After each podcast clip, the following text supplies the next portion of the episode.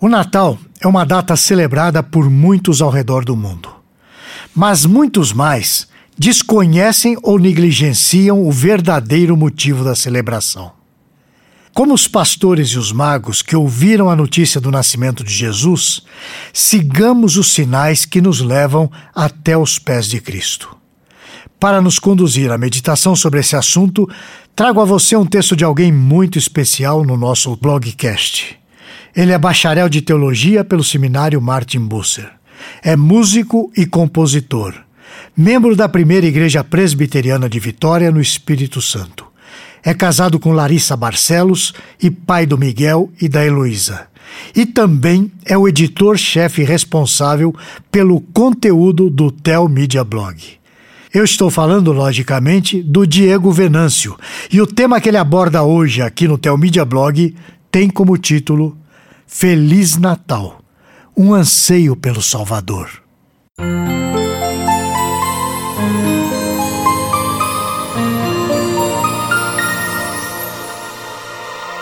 Mais um Natal está chegando. E nós estamos aqui pensando novamente no plano maravilhoso de Deus para a nossa salvação.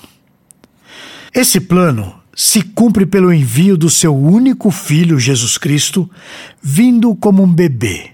Que grande mistério é esse? Deus esconder a sua glória para andar entre os homens pecadores. O Natal nos traz reflexões para toda a eternidade. No entanto, hoje, eu gostaria de refletir sobre nós termos um anseio pelo Salvador. Esse mesmo anseio é o anseio que tiveram os pastores ao receberem a visita do anjo. O mesmo anseio que sentiram os magos que viram a estrela e creram que o Salvador havia nascido. Ouça o maravilhoso relato bíblico. Havia naquela mesma região pastores que viviam nos campos e guardavam seu rebanho durante as vigílias da noite. E um anjo do Senhor desceu aonde eles estavam, e a glória do Senhor brilhou ao redor deles, e ficaram tomados de grande temor. O anjo, porém, lhes disse: Não temais. Eis que vos trago boa nova de grande alegria, porque o será para todo o povo. É que hoje vos nasceu na cidade de Davi o Salvador, que é Cristo o Senhor. E isto vos servirá de sinal. Encontrareis uma criança envolta em faixas e deitada em manjedoura. E subitamente apareceu com o anjo uma multidão da milícia celestial, louvando a Deus e dizendo: Glória a Deus nas maiores alturas, e paz na terra entre os homens a quem Ele quer bem. E ausentando-se deles os anjos do céu, diziam os pastores uns aos outros: Vamos até Belém e vejamos os acontecimentos que o Senhor nos deu a conhecer. Foram apressadamente e acharam Maria e José e a criança deitada numa manjedoura. E vendo-o, divulgaram que lhes havia sido dito a respeito desse menino. Todos os que ouviram se admiraram das coisas referidas pelos pastores. Eu acabei de ler o trecho que fica no Evangelho de Lucas, no capítulo 2, nos versículos de 8 a 18. Ao receber a notícia de que o Salvador havia nascido, aqueles pastores foram apressadamente até Belém para comprovar o ocorrido. Esse desejo também deve penetrar no nosso coração nesse dia especial. Deus enviou seu Filho. Ele é o nosso Salvador. Vamos até ele, vamos conhecê-lo. Deixemos as coisas de lado para encontrarmos tudo em Jesus Cristo. Vendo o Salvador, os pastores compartilharam o que viram, e todos os que ouviram se admiraram. É isso que nós devemos fazer. Conhecendo o Salvador, devemos compartilhar com as pessoas. Cristo é a esperança para esse mundo caído no pecado. O Natal é uma ótima oportunidade para isso. Ouça isso. Tendo Jesus nascido em Belém da Judéia, em dias do rei Herodes, eis que vieram os magos do Oriente a Jerusalém e perguntavam: Onde está o recém-nascido, o rei dos judeus? Porque nós vimos a sua estrela no Oriente e viemos para adorá-lo. Tendo ouvido isso, alarmou-se o rei Herodes e com ele toda Jerusalém. Então, convocando todos os principais sacerdotes e escribas do povo, indagava deles onde Cristo deveria nascer. Em Belém da Judéia, responderam eles. Depois de ouvirem o rei, partiram. E eis que a estrela que viram no oriente os precedia, até que chegando, parou sobre onde estava o menino.